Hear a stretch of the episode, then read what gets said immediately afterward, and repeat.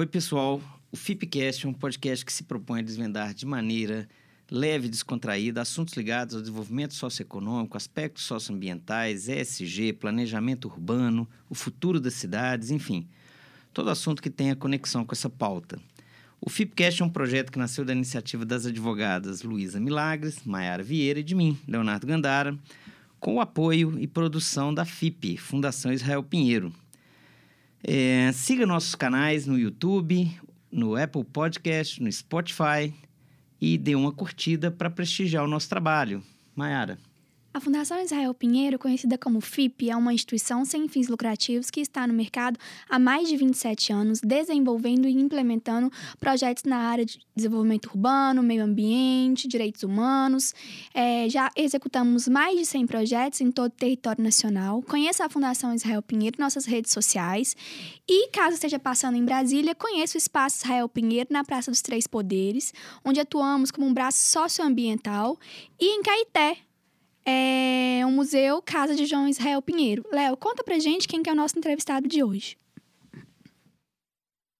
Pois é, hoje a gente tem aqui para discutir, o nosso tema de hoje é emergências e desastres. E o nosso convidado é o Léo Fará. O Léo, ele é graduado em Ciências Militares pela Academia de Polícia do Estado de Minas Gerais, mestre em Engenharia Geotécnica pela UFOP, Universidade Federal de Ouro Preto, qual eu me graduei, inclusive, né? Mestre em engenharia de desastre pela Universidade do Chile, tem experiência na área de operações especializadas de busca e resgate e acho que é bom lembrar, é cofundador da ONG Humus, Humanitarian Nurse. Então, Léo, muito obrigado pela sua disponibilidade, pela, enfim, de, de dedicar seu tempo para o nosso projeto.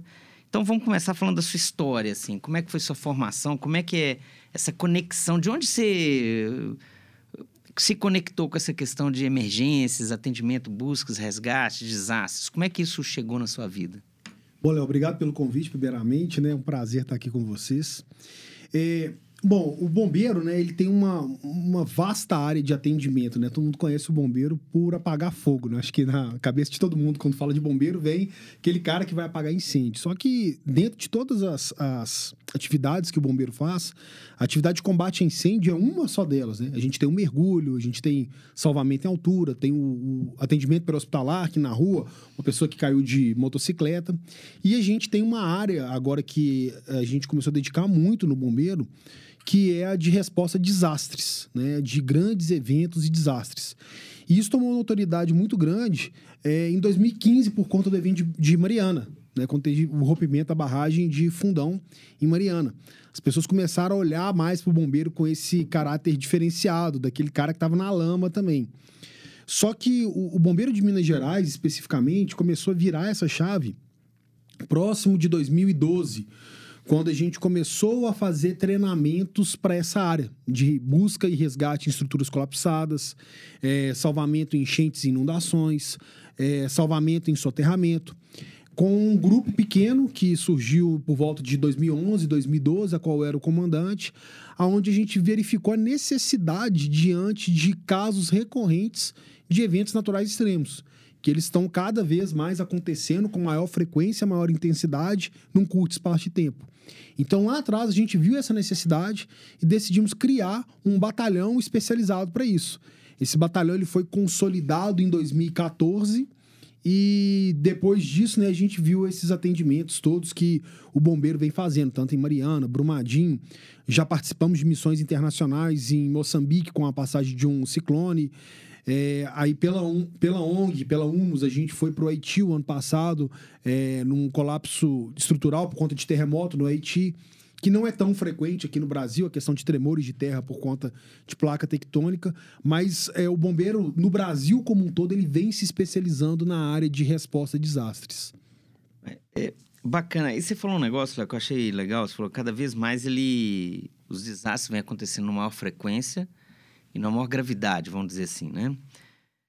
E, e você citou Moçambique, Haiti, enfim, poderia ser vários outros. A gente teve, acho que recentemente, teve problemas Petrópolis, Chile também, é, Petrópolis Chile, também, né? Recife. Recife agora, deve ter coisa de dois meses, três isso, meses, isso. né? Sul da Bahia. Sul da Bahia, enfim, norte de Minas Gerais. Norte de Minas, né?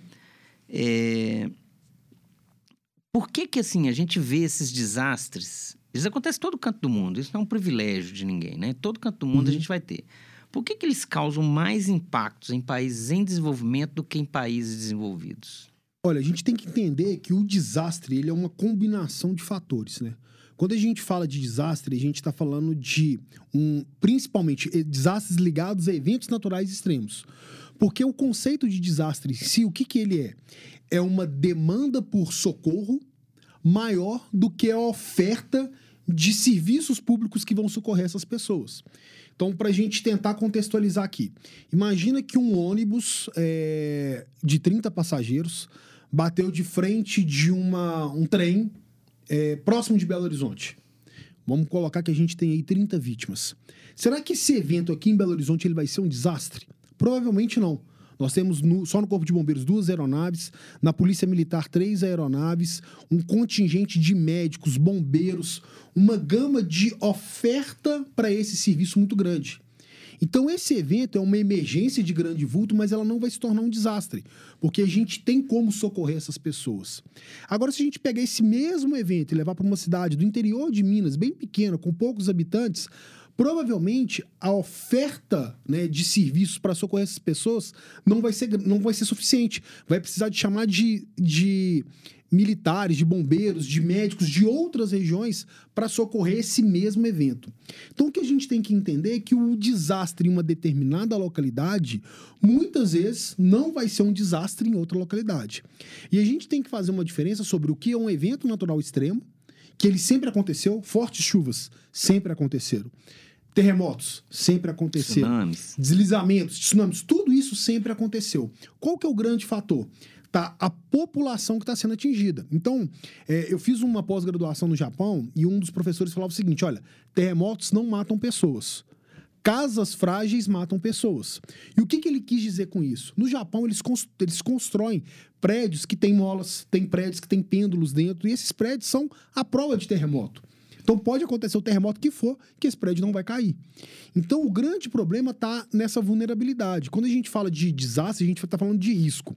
E o risco, ele é uma fórmula, ele é conhecida, que é- o risco ele é igual ao perigo, que seria o evento natural extremo, a vulnerabilidade e a exposição. Como que a gente entende isso? Vamos imaginar que teve um terremoto no meio do deserto do Saara. Vai acontecer alguma coisa? Talvez um camelo vai cair lá, vamos dizer assim. Não vai acontecer nada. Porque a gente não tem uma população, um contingente populacional grande.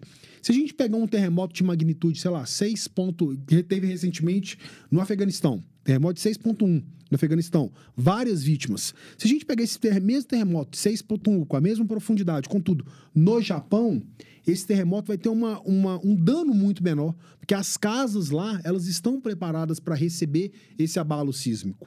Então, o que a gente tem que entender é que o desastre, ele é, uma, é um conjunto de problemas, principalmente é, de desenvolvimento urbano. Quanto mais resiliente for o desenvolvimento urbano, é, as casas forem construídas em locais seguros. É, por exemplo, no Japão não se constrói casas em próximo de áreas de encosta. Porque, ao contrário do que a maioria das pessoas imaginam, é o que mais mata no Japão são os deslizamentos de terra, não são os terremotos. Lá é uma ilha, chove muito, tem uma grande conti- um con- Tem muito contingente De de, barro, desse. isso, muita coisa. Então eles não constroem as casas lá. Aí a gente tá falando o quê? Da exposição. Se você não tá exposto ao perigo, você não vai ter um problema. Eu faço uma comparação quando eu dou aula que o desastre é tipo a história dos três porquinhos. Você tem o lobo mau, que é o perigo, o evento natural extremo. Você tem os, os porquinhos que eles podem estar expostos ou não, e você tem a vulnerabilidade.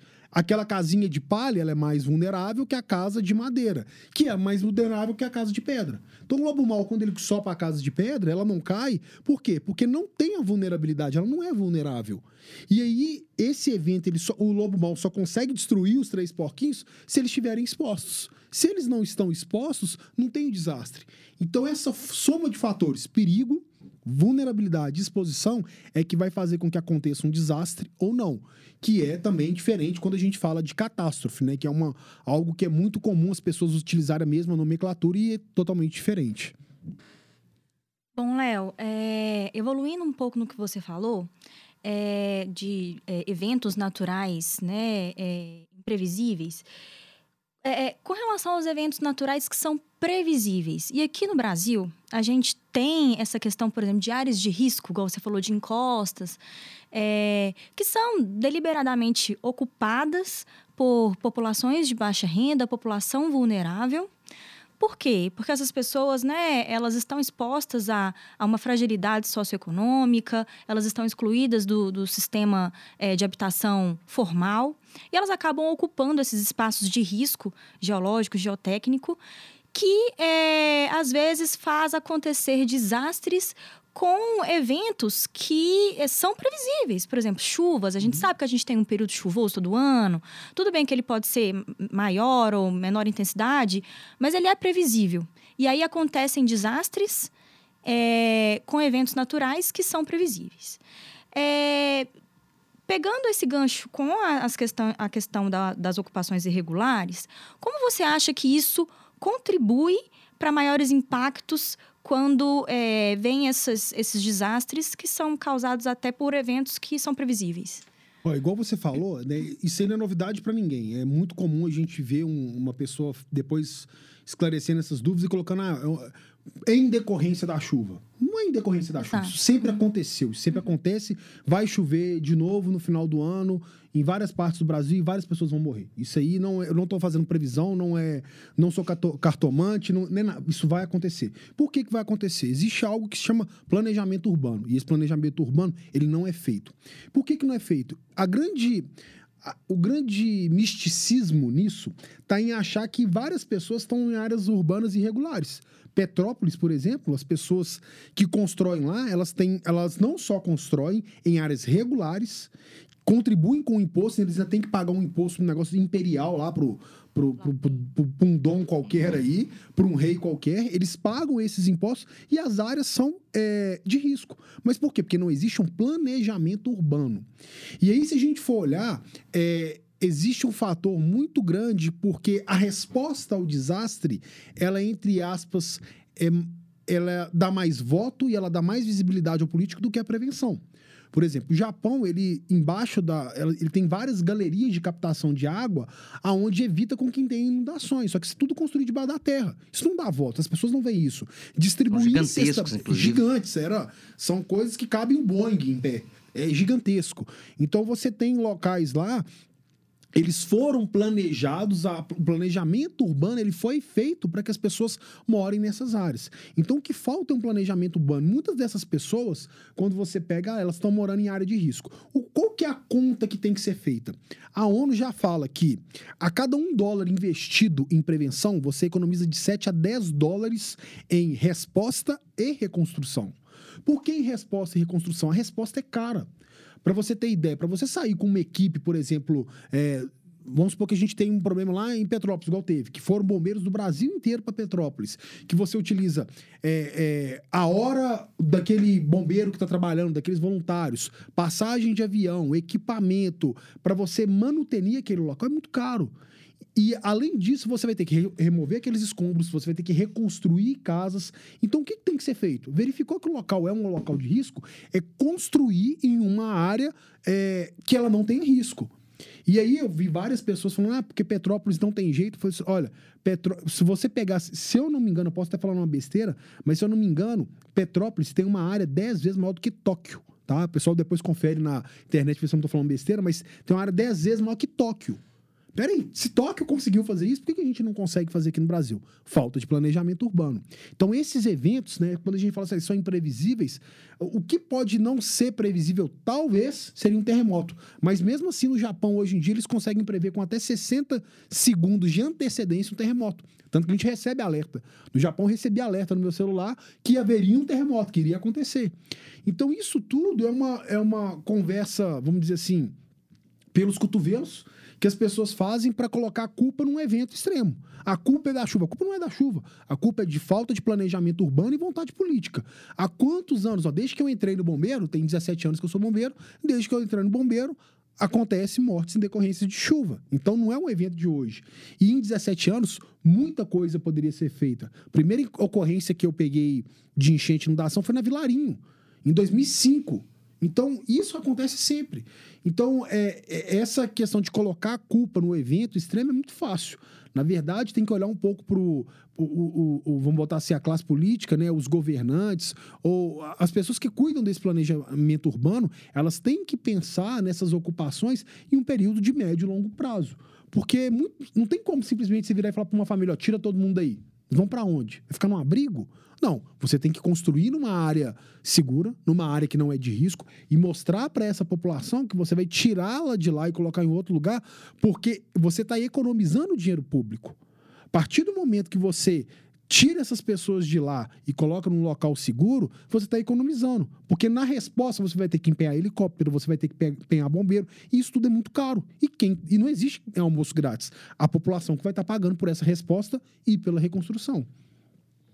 Léo, é, seguindo nessa, nessa questão do planejamento urbano, que você já falou muito bem para a gente, é, fora a questão das ocupações, sejam elas regulares ou irregulares em áreas de risco, é, existem também outras ações é, humanas, sejam do poder público ou é, privadas, que também contribuem para essa questão de, de, desastres, né? Que, por exemplo, impermeabilização do solo, verticalização, tamponamento de d'água.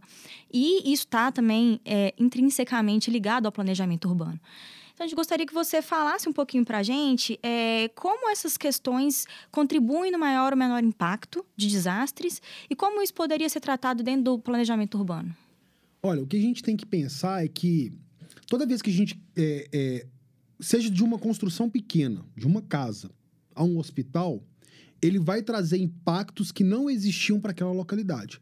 Vamos dar o exemplo do hospital que foi construído, se não me engano, é o Mater Dei, aqui na Contorno. Outro hospital que foi grande, construído aqui, com, sei lá, mais de mil leitos.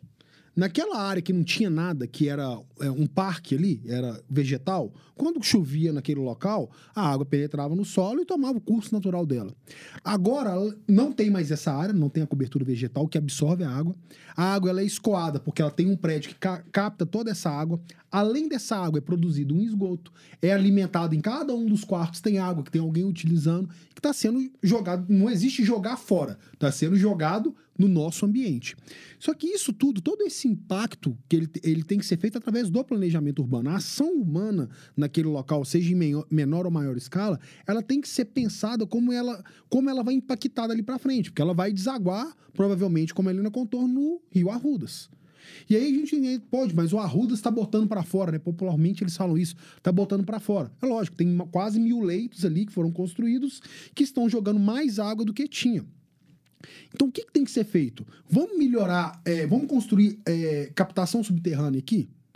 Vamos fazer água de reuso, de aproveitamento da chuva? Então, tudo isso tem é, é, soluções de engenharia para serem feitas. É óbvio, por exemplo, você vai, vai estar numa encosta. Você pode fazer uma obra, é, lá no Japão eles colocam de medidas estruturais e medidas não estruturais. As medidas estruturais, elas são muito mais caras. Quando você vai fazer um muro, né, uma corrente atirantada, ou você vai fazer uma impermeabilização de solo, um solo grampeado, que são obras de engenharia para conter encostas, são obras caras extremamente caras. Mas isso é porque você está falando com a população aqui, olha, vamos tentar, tentar fazer essa obra para que a gente não tire você da sua zona de conforto e te coloque numa área segura, nós vamos tentar fazer essa obra. A gente viu isso aqui em Belo Horizonte, se a gente for olhar, na Avenida Nossa Senhora do Carmo, quando começou a deslizar ali perto do túnel, aquilo aconteceu. E vai acontecer de novo. Porque para você conter uma massa de solo daquele jeito, você teria que permeabilizar aquilo tudo. Então isso vai acontecer. Isso é, é uma falta desse planejamento. Então toda essa construção, tudo que o, a, o, o homem impacta em uma maneira, o homem também deve fazer medidas para atenuar essas questões. Então, se a gente quer construir um hospital, a gente precisa de ter políticas públicas que façam, olha, você vai aumentar o volume de água despejado, você vai aumentar o volume de, de esgoto despejado, você vai causar um impacto maior é, é, nas questões térmicas para a cidade. Como que a gente vai compensar isso? não sei se todos vão lembrar aí, teve uma época que Belo Horizonte não tinha aquele paredão de prédios no Belvedere. Existe um estudo da UFMG, se eu não me engano, que mostra que a temperatura de Belo Horizonte aumentou cerca de 3 a 5 graus porque construiu aquele paredão de prédios que antes era ali só montanha. que na verdade passava um fluxo, uma corrente de ar, não sei o nome correto dela, mas que refrescava o centro de Belo Horizonte. Então a temperatura do centro aumentou de 3 a 5 graus. Então isso tem impactos em médio e longo prazo. Então o que a gente tem que entender é que se a gente quer fazer uma modificação que é natural que o homem vá lá e vamos construir é, uma, um prédio, vamos cortar árvore. O que, que a gente está fazendo para compensar isso? É, eu acredito que tem que ter esse equilíbrio, que não é impedir um, um, um crescimento urbano, mas que esse crescimento urbano ele seja planejado para evitar esse tipo de ação. Aí você está falando de, pô, super legal essa, esse, todas essas contribuições, mas você falou muito de, como é que fala, fatores mitigadores desse, do, do, dos riscos, né? Mas agora falando do que realmente aconteceu, o desastre, você citou Mariana, você citou Brumadinho, você citou Petrópolis, Recife, enfim, você falou vários casos, Haiti, Moçambique.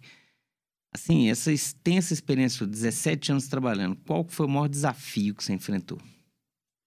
Olha, assim, é até difícil de falar, porque às vezes a gente pensa que são essa, essas grandes ocorrências, elas são às vezes mais difíceis do que as pequenas e, e, e não necessariamente.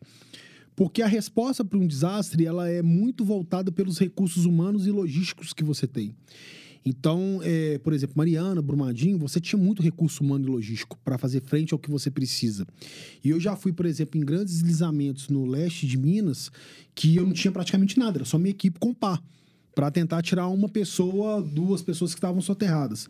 Então é difícil de você falar assim qual é o mais é, é mais vamos dizer assim, impactante ou mais difícil de trabalhar. Haiti foi muito complicado, porque Haiti é um país, quando a gente foi no terremoto, o presidente tinha acabado de ser assassinado, um país extremamente corrupto, então todo, tudo que chegava na capital Porto Príncipe era saqueado pelas milícias, então a gente não conseguia pegar os recursos que chegavam em Porto Príncipe para levar para o sul do país onde estava precisando. E aí é onde a gente precisa de uma inteligência operacional para fazer esse tipo de resgate, porque muitas vezes não adianta eu chegar lá com uma tonelada de água, porque no meio do caminho ela vai ser saqueada. Então a gente precisa da doação em dinheiro para você precisa pegar o dinheiro mesmo ou, ou o dinheiro eletrônico, que hoje em dia é bem melhor, porque é mais difícil da milícia te roubar. Você vai no local, na economia hum. local, fomenta a economia local, ajuda aqueles moradores a saírem daquela situação e distribui a água. Você compra água lá.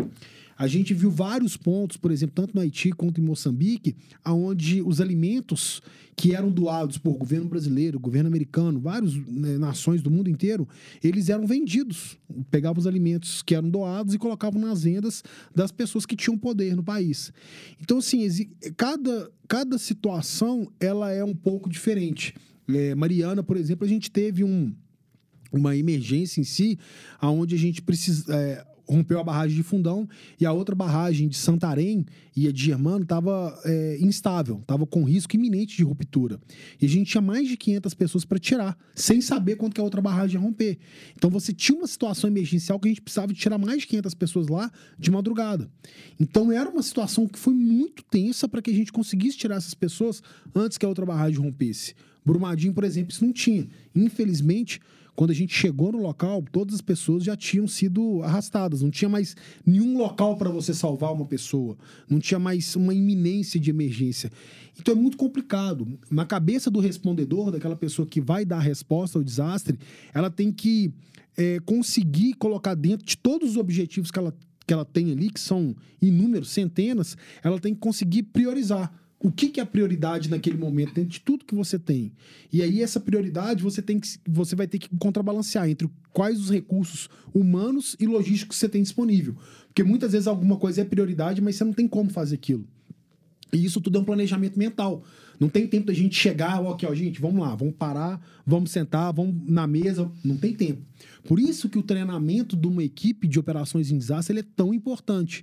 Porque você simplesmente é, dá a resposta necessária, através de todo o treinamento que você já fez anteriormente.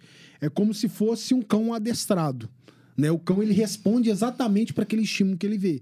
Então a equipe de resposta a desastre ela é um cão muito bem adestrado que sabe fazer exatamente o que precisa diante de um cenário caótico.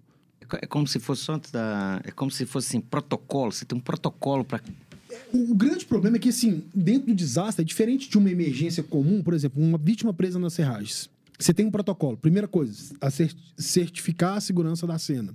Depois certificou a segurança da cena, que você vai na vítima. Você vai fazer a estabilização do veículo, você vai desligar a bateria, você vai ver o acesso, depois você vai acessar a vítima, segura, é, fazer o protocolo de restrição de movimento de coluna. Então tem vários protocolos. No desastre, você não, não tem uma visão geral daquilo. Então você tem que tentar entender. É, é, eu falo que é como se o desastre ele fosse um monstro e você tivesse que controlar, você tivesse que responder aquele monstro no primeiro momento para depois controlar. Que você tem que dar um pouquinho de comida para ele para ver se ele vai acalmando, que aí na hora que você tem o controle é que você vai ditando as regras. Porque no, num primeiro momento você não tem um planejamento. O planejamento ele foi feito lá no treinamento, dentre todas as possibilidades. Olha, se tivesse uma vítima sendo arrastada, se tiver uma vítima soterrada, se tiver uma vítima se tiver uma vítima ilhada, o que, que você vai fazer? Qual que você vai primeiro? Então é muito complicado. O comandante de uma operação dessa, ele tem que raciocinar muito rápido para saber qual que é a prioridade naquele momento. O que, que ele vai Vai na vítima que está sendo arrastada ou vai nas vítimas ilhadas? Qual que tem mais chance de sobrevida? Qual que é meu risco e qual que é meu benefício? Então é muito difícil essa tomada de decisão. E só quando você está na situação de emergência é que você vai tomar essas decisões. E, e, e nesse momento, não cabe à equipe, ela, ela não questiona o comandante. Assim que eu dou uma ordem para minha equipe, a minha equipe cumpre aquilo. Sem ficar assim, então, capitão, mas e se, se fosse, a gente. É. E se a gente. Não, não tem isso. Quando eu dou a ordem, eles cumprem. Independente da minha ordem ser maluca ou não. Porque eles sabem que na minha cabeça já foi feita uma análise e que a gente não tem tempo.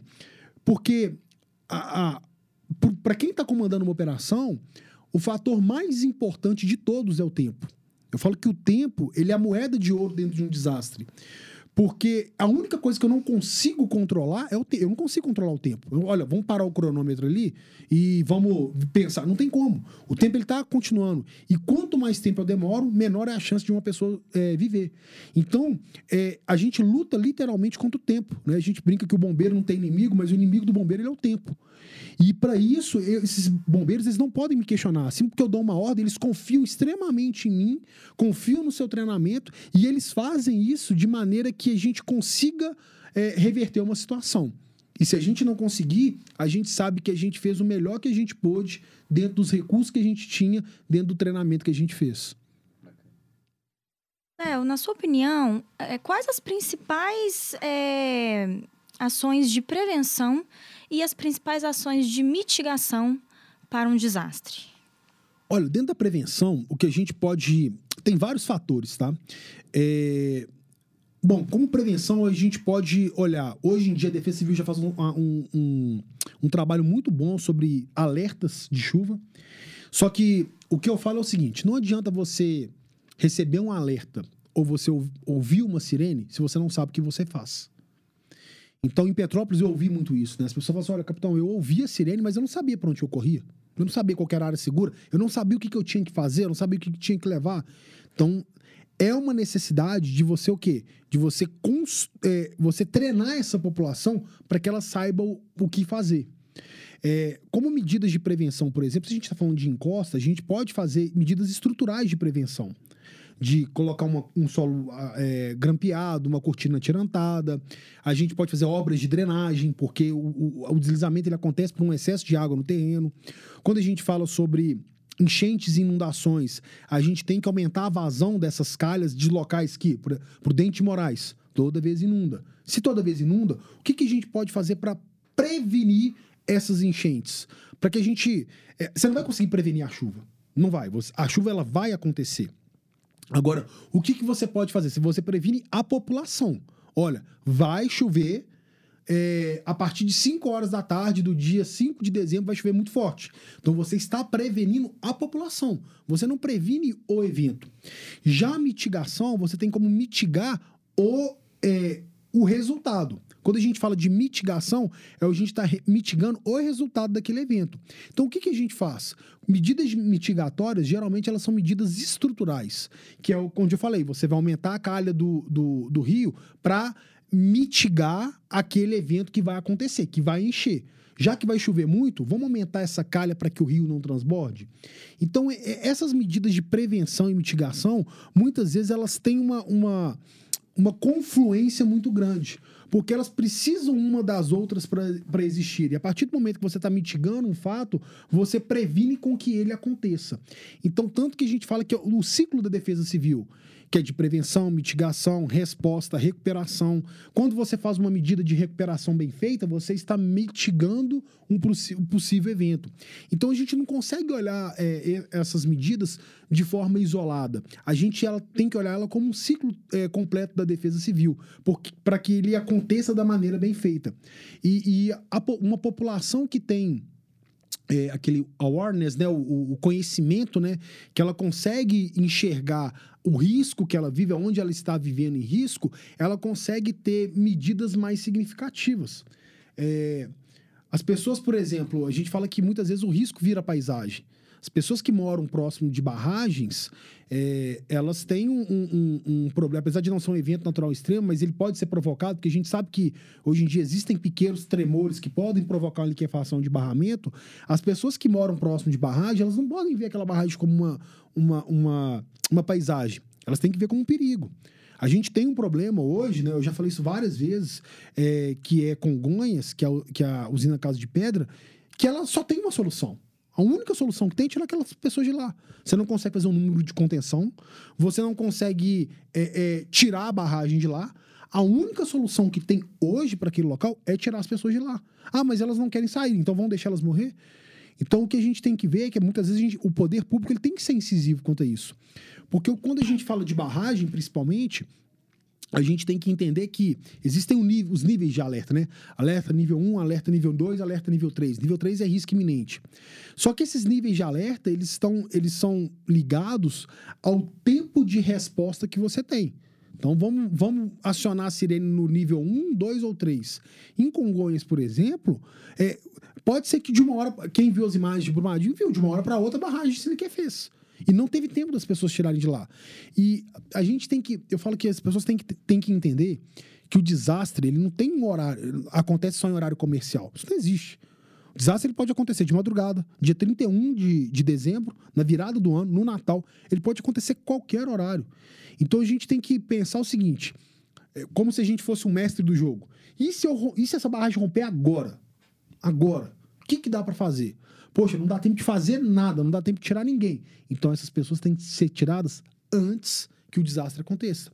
Se esse morro deslizar, o que, que eu posso fazer se esse morro deslizar? Peraí, a barragem eu não consigo é, criar uma contenção, mas esse morro eu consigo fazer uma cortina tirantada. Então, se a gente puder fazer uma cortina tirantada aqui, vai evitar com que essas pessoas morram. Então, vamos fazer ou vamos tirar? O que, que é melhor? Qual que é o custo-benefício? Isso é que o planejamento urbano tem que olhar.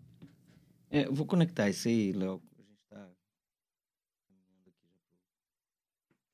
você falou no início, você falou que você usou uma expressão que eu achei muito interessante. Você falou resiliência no início uhum. da nossa conversa. E tem uma discussão que a gente fez de cidades resilientes, né? Aí, além disso, a gente tem, a gente está falando de eventos naturais extremos, mas a gente também tem desastres. Tem gente que chama de desastre tecnológico, tem gente que fala de antropogênico, né? Uhum. E nesse tempo todo que você, nessa toda a sua experiência, também além disso, você, além de conhecer o fato, né, o evento lá, você também conheceu tudo enquanto é gente, né? Todas as pessoas uhum. envolvidas, uhum. do, de atingidos a técnicos também experimentados, experientes e tal, né? Nesse sentido, como é que é, as populações e as cidades, além dessas questões de planejamento urbano, como é que elas podem se tornar mais resilientes a desastres? A primeira coisa é, conhe é conhecer o risco, tá? Eu falo que ninguém constrói uma barragem para romper, do mesmo jeito que ninguém constrói um avião para cair, né? Os aviões acontece de cair por uma série de fatores.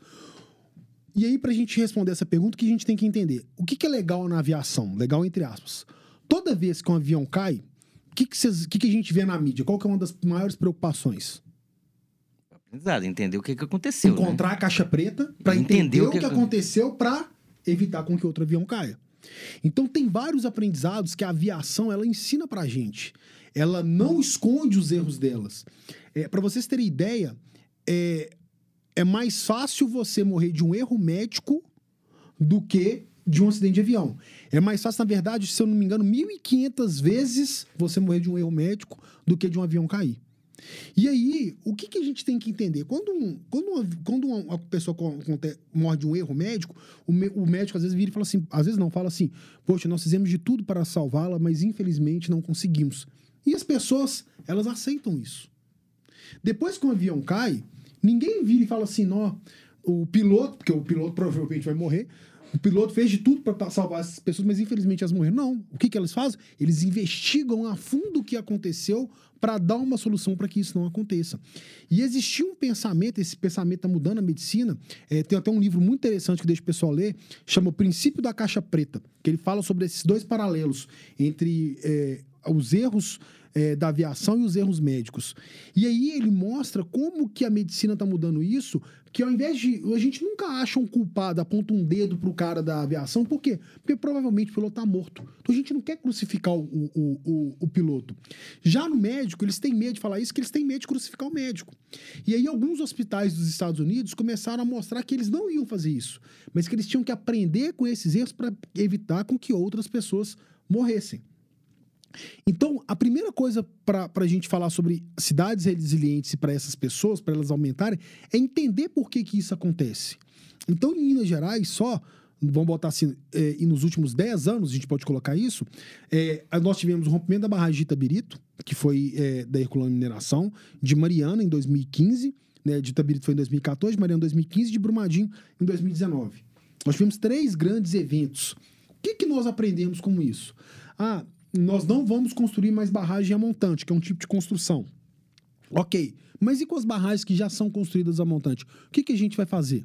Nós vamos deixar aquela população? E não é só isso, sabe? É, a gente sabe que ah, é, eu, eu sou geotécnico, eu não sou contra a mineração, acho que a mineração tem que acontecer, mas ela tem que acontecer de uma, forma, de uma forma é, é além de sustentável, de uma forma consciente e segura para as pessoas. Eu, eu tive uma discussão recentemente, inclusive com um empreendimento de mineração que está querendo expandir, é, aonde eu não só mostrei pelos relatórios deles mesmos que vai haver desmonte de pedra, desmonte de rocha, vai produzir poeira que vai afetar a população, e eu sei que eles vão conseguir esse, essa licença. Se eles vão conseguir essa licença e, essa, e isso pode causar um abalo estrutural em uma das residências, o que, que eles têm que fazer antes de começar a, a, o processo de expansão? Eles têm que tirar aquelas pessoas de lá. E a resposta que eu ouvi de um dos geotécnicos da empresa foi: Ah, mas se a casa apresentar um dano estrutural, a gente indeniza. É isso que está errado. Não tem que esperar acontecer para indenizar. Se você está vendo que pode, tem a, a possibilidade é 0,001%. Então, você não vai sair. Eu brinquei, inclusive, falei assim: olha, se um dia você entrar com sua família para dentro do avião e o piloto virar e falar o seguinte: olha, deixa eu te falar, esse avião tem uma possibilidade de 0,001% de cair. Você entra com sua família? Aí você vai falar assim: não, não entra não mas a porcentagem de um avião cair é essa. Mas é porque você não, você fala assim, poxa, peraí, os riscos e os benefícios que isso traz. E aí, tem como eu evitar? Tem como eu ir de uma maneira mais segura? Não. Se você for de carro, é menos seguro do que sair de avião. Então você vai contrabalancear isso.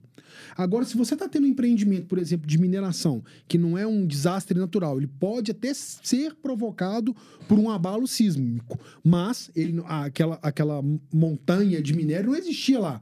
Então, se existe a possibilidade daquela população ser, ser afetada, ter algum dano, é obrigação do empreendedor tirar aquelas pessoas de lá e dar uma melhor condição. E o grande problema é que esse, esse diálogo ele não existe.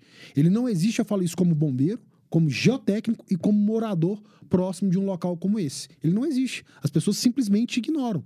E a partir do momento que você vai tentar manter um diálogo, eles falam, não vamos esperar acontecer. E infelizmente, é, quando eu voltei do Japão, e a minha dissertação no Japão ela foi sobre isso.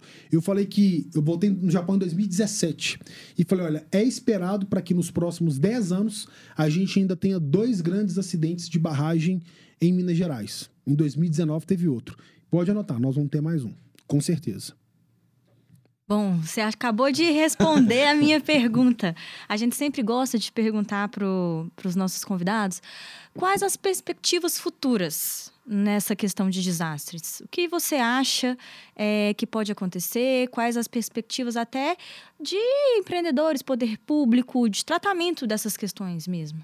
Olha, igual eu falei, para que não, não exista o risco, a gente não tem que ter o perigo, a gente não tem que ter a vulnerabilidade ou a gente não tem que ter exposição.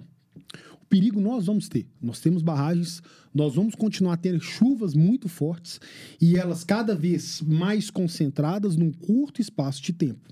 O que a gente tem que tentar é diminuir a vulnerabilidade e a exposição. É os dois fatores que estão sob nosso controle.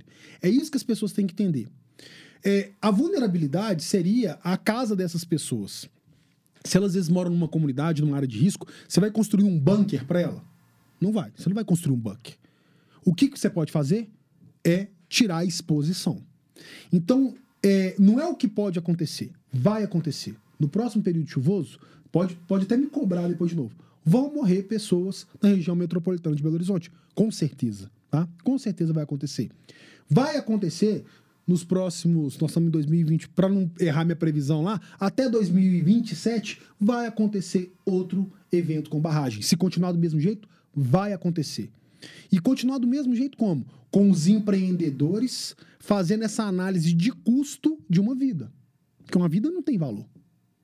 É muito fácil eu, quantificar quanto que é para indenizar uma família que está sa que tá saindo daquele local. Mas quando você olha isso, aquelas pessoas tiveram sonhos. Elas construíram um sonho ali, pensaram em criar família. A gente tem um condomínio próximo na região de Nova Lima, que o condomínio todo ali, bem em frente ali ao Jardim Canadá, que ele foi todo desapropriado por abatimento do, do local por conta da mineração. E ah, mas aquelas pessoas, é, aquelas pessoas, elas receberam indenização. Enquanto a mineradora ficar achando que dinheiro vai comprar talvez a memória afetiva daquelas pessoas, o lugar tranquilo que elas moravam, elas não vão conseguir mudar a mentalidade delas. Elas não vão conseguir. Elas ainda vão continuar, por melhor que elas façam, por tanta entrega que elas façam, por lucro que elas geram para o país, que é inegável, pelo avanço que elas fazem, elas vão continuar sendo vistas como vilões. Por quê? Porque elas não sabem fazer o relacionamento com a comunidade. O que elas têm que entender é que elas precisam de jogar aberto com a comunidade. Elas precisam de virar e falar o seguinte: olha, sim, existe o risco. O que, que nós podemos fazer para que você saia melhor? Para que a gente te, que, para que você fique menos preocupada com isso. O que, que você precisa? É lógico, dentro de coisas razoáveis, né? Ninguém está falando assim, ah, eu quero um condomínio inteiro. Nenhum morador vai pedir isso.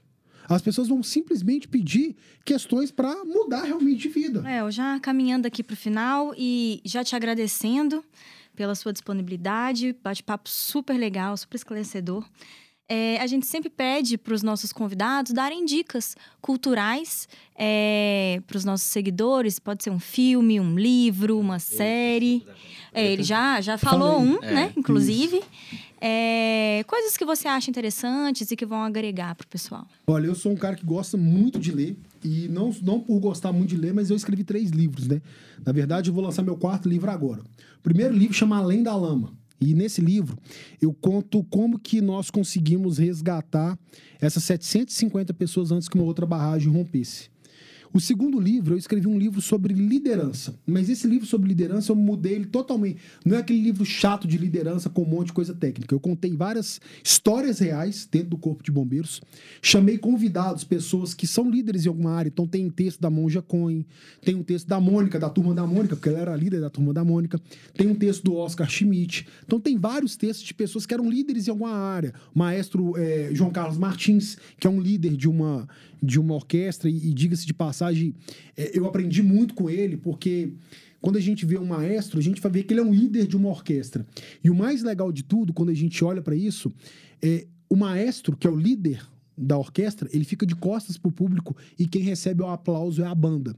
Então é a orquestra toda, né? E ele tá de costas. Então aquilo não é para ele, aquilo ali é pro time dele, pro público. Então eu escrevi um livro de lideranças com várias é, várias, vários ensinamentos e várias técnicas de liderança em questões reais.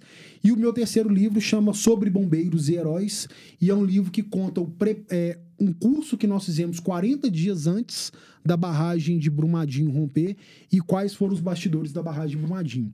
Então, para quem gosta dessas histórias, são histórias reais, não é a história dos outros, eu acho que vale a pena. E esse livro especificamente que eu acabei de ler agora, O Princípio da Caixa Preta, ele é fenomenal para a gente entender essa questão de dessas análises de risco. Acho que vale muito a pena pro pessoal. Léo, muito obrigada novamente. É, muito obrigado também pela sua disponibilidade, Léo. Bem, gente, o Fipcast fica por aqui. Sigam nossas redes sociais, arroba Fundacal Israel Pinheiro, né? Sem o, o cedilha e o tio. No LinkedIn, no Instagram, no YouTube e também no Spotify e no Apple Podcasts. Muito obrigado.